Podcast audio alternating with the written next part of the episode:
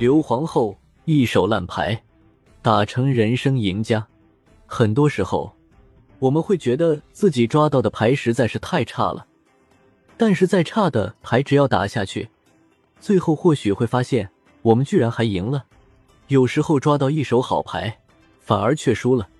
有时候，我们羡慕别人的剧本，其实没有谁的剧本值得羡慕。把自己的剧本演好。如果我们真的遇到了这些挫折，那对不起，这就是我们的剧本。我们可以选择弃演，也可以选择努力把它演好。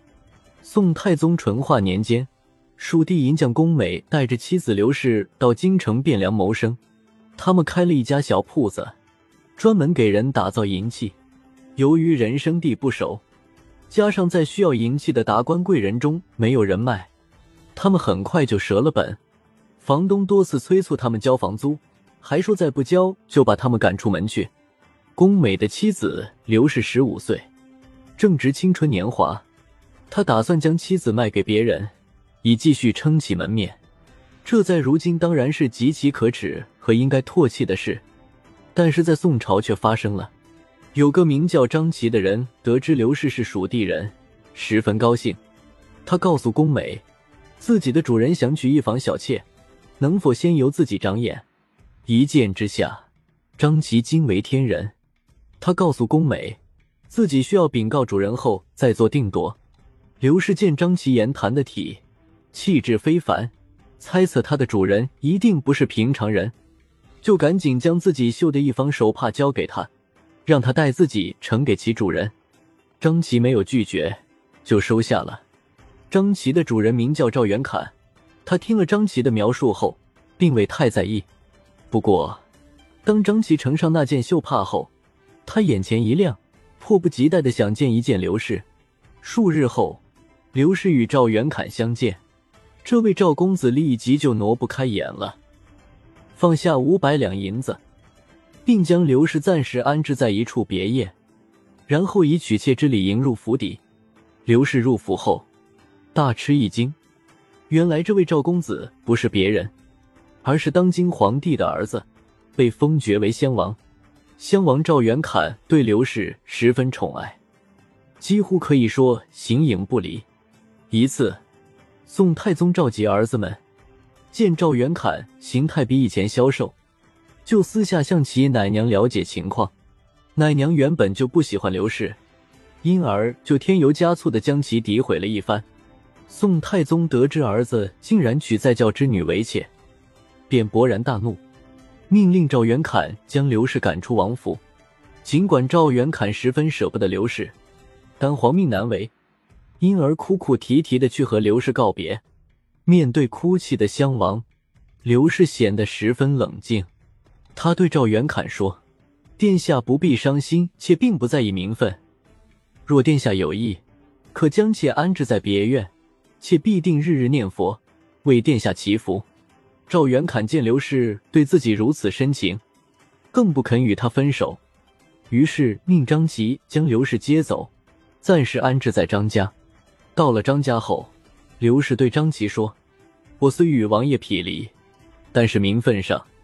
我依旧是主，你是仆，混居一处，只怕多有不便。张琪一听，吓得冷汗直冒，赶紧安排几个老成的、上了年纪的妇人侍候刘氏，自己则另寻住处。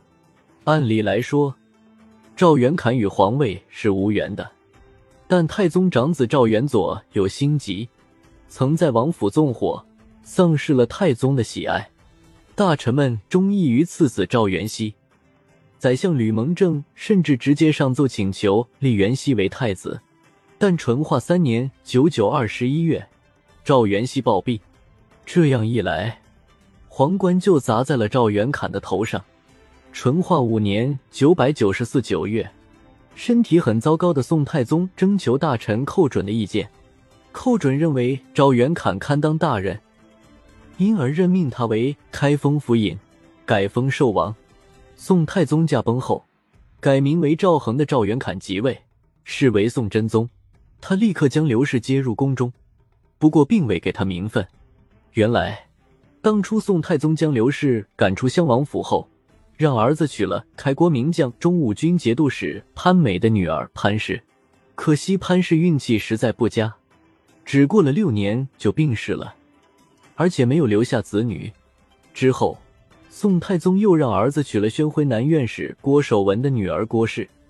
此时的皇后正是此女。刘氏封后无望，就连封为普通的妃子也难。原来，在他离开王府后，这位王爷先后娶了一堆小妾，此时都已升位为妃了。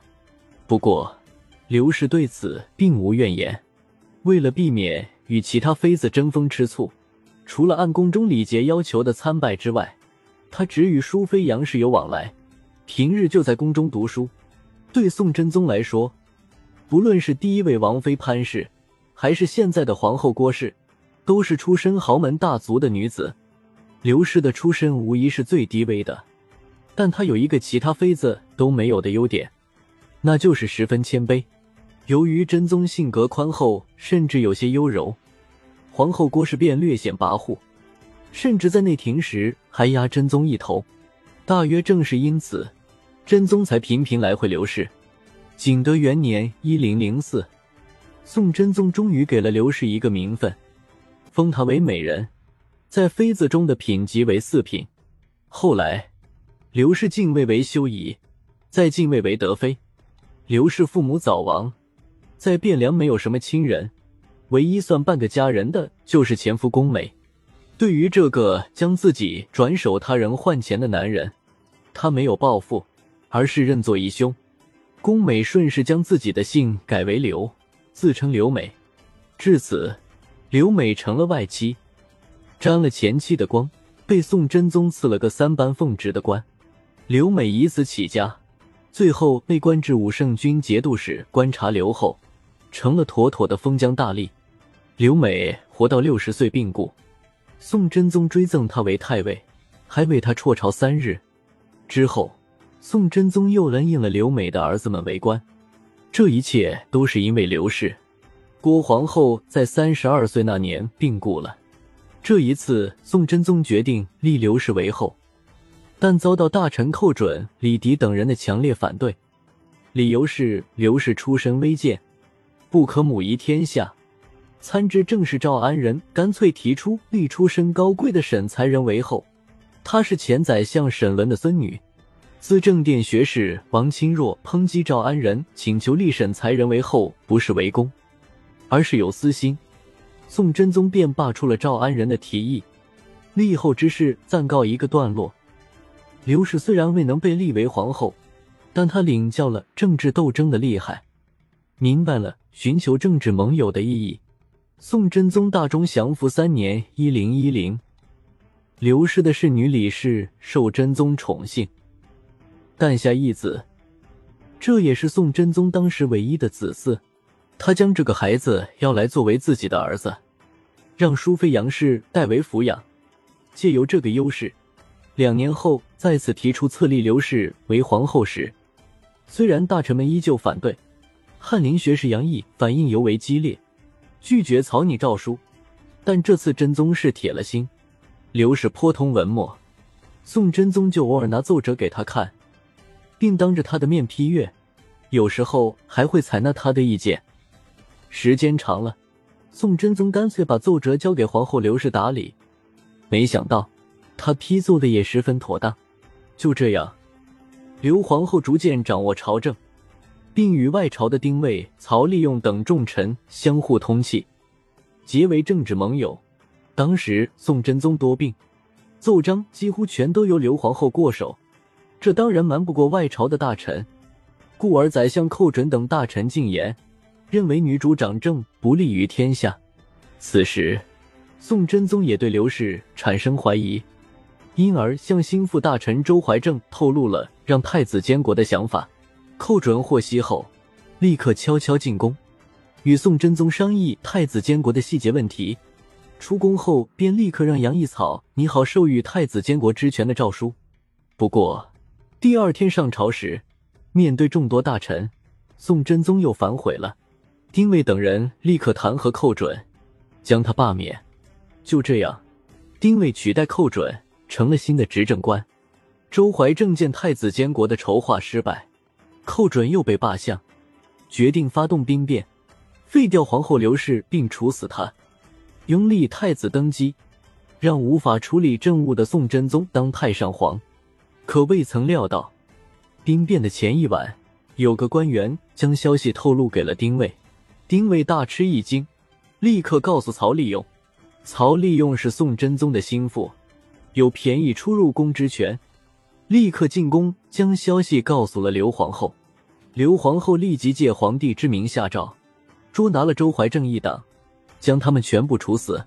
他还下诏撤销寇准的来国公爵位，先将其贬官到相州（今河南安阳），之后再贬官到安州（今湖北安陆），接着贬官到道州（今湖南道县），连续三贬，使得寇准心惊胆战，心灰意冷。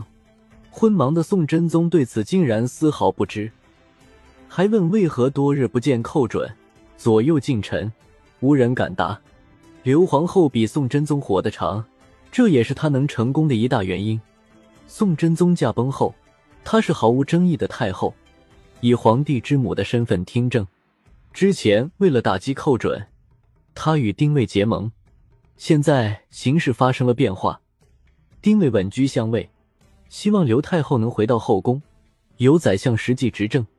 他见中书侍郎王曾与丁谓不和，就传召他单独进宫议事，并向他询问丁谓有无罪状。王曾立刻说：“丁谓窃弄权柄，包藏祸心。”刘太后命他起草弹劾奏章，于第二天朝堂上议事。乾兴元年一千零二十二六月，刘太后与宋仁宗在承明殿议政。王曾上奏指出，宰相丁谓瞒上欺下，与内廷宦官雷允恭勾结，并拿出了罪证。刘太后本想处死丁谓，但宋朝自立国以来没有杀执政大臣的例子。大臣们虽然厌恶丁谓，但都不同意定他死罪。最终，丁谓被罢相，流放崖州（今海南岛）。丁谓被赶出朝堂后，刘太后彻底掌控了朝堂。每隔五天，与宋仁宗在承明殿举行一次议政会议。天圣二年，宋仁宗与大臣们为刘皇后上尊号，应元崇德仁寿慈圣皇太后。她身穿衮衣，也就是帝王的龙袍，接受百官朝贺。尽管丁谓、寇准等宋真宗时的大臣多被赶出朝堂，但刘太后并非全无忌惮。真宗时的重臣。也是他曾经的政治盟友曹利用，就让他如芒在背。宋真宗景德元年（一零四四），辽国大举南侵，曹利用受命谈判，签订了澶渊之盟，维持了此后宋辽之间一百多年的和平，因此大功。宋真宗极其看重曹利用，这也使得曹利用居功自傲，权倾朝野，每次上朝。刘太后和仁宗皇帝都尊称他为世忠，从不称其名。先前为了打击寇准、周怀正，他需要丁谓、曹利用。现在寇准已不在，丁谓也被流放，是该处理掉这颗棋子了。于是，刘太后命人搜集曹利用的犯罪证据。恰好曹的侄子赵州兵马监押曹睿酒后穿黄衣，被兵丁们高呼万岁。他认为这是个机会，故而定下了谋反的罪状，并发手诏给宰相王增，要他着手办理。尚书张世训认为曹睿的确有罪，但未必是曹利用授意。刘皇后大怒，将张世训贬到地方上为官。王曾一向厌恶曹利用的为人，但是谋反的罪名太重，牵连过多，一旦定罪，将要杀很多人。因而始终不肯下定论。刘太后见罢黜曹利用的目的达到了，便要求改判流放，立刻得到王增的支持。曹利用在流放途中，自知已无声望，便自尽了。刘氏是中国古代史上与吕后、武则天、北魏冯太后、辽国萧太后齐名的几位临朝称制的女性政治家。她身穿帝王龙袍，向大臣们。询问唐朝武则天的故事，距离皇位只剩一步，却没有向前迈进。他出身卑微，却懂得把握机会，以一方秀帕赢得尚在前底的宋真宗的喜爱，从而拥有了改名换命的机会。当被赶出王府，处于不利局面时，他懂得洁身自好，与仆从张琪（此人后来累官昭德军节度使）晋封徐国公保持距离。被宋真宗接入宫廷时，又能韬光养晦，等待时机。当宋真宗与他商议处理奏章时，他抓住机会，学会了批阅奏章的技巧，并趁机与外朝大臣结盟。从某种程度上说，他是一个政治天才。精通没有永远的朋友，只有共同的利益这条法则。一旦昔日盟友与自己背道而驰，便立刻先发制人。无论是寇准还是丁谓、曹，利用这些官场高手。无一不被他打得落花流水，他又十分克制。一些迎合他的臣子请求他效法唐朝的女皇武则天，他都予以拒绝。面对昔日的旧人，这个久经政治波澜的老人还保存着罕见的温情，将前夫刘美一家照顾得很好。当皇帝宋仁宗和刘美的儿子刘从德都喜欢富商王猛正之女时，他愣是压住皇帝。将这个美貌的女子许配给了刘从德，并让刘家一门俱荣，将王氏女封为岁国夫人，刘从德封为荣国公。他深通人情，明明抓到的是一手烂牌，但却成了人生赢家。宋史中说她不是普通的民间女，父亲是嘉州（今属四川）刺史刘通，祖父刘延庆是五代十国后晋后汉右校尉大将军。其实这不过是为抬高他的门第附会而已。一个真正洞悉人情、懂得适时抓住机会的人，不需要靠抬高门第来装点自己。他的成功已说明一切。有声读物，高手控局。本章节更新完毕。喜欢这部小说的书友们，请给点个赞吧！你们的鼓励是我继续努力的原动力。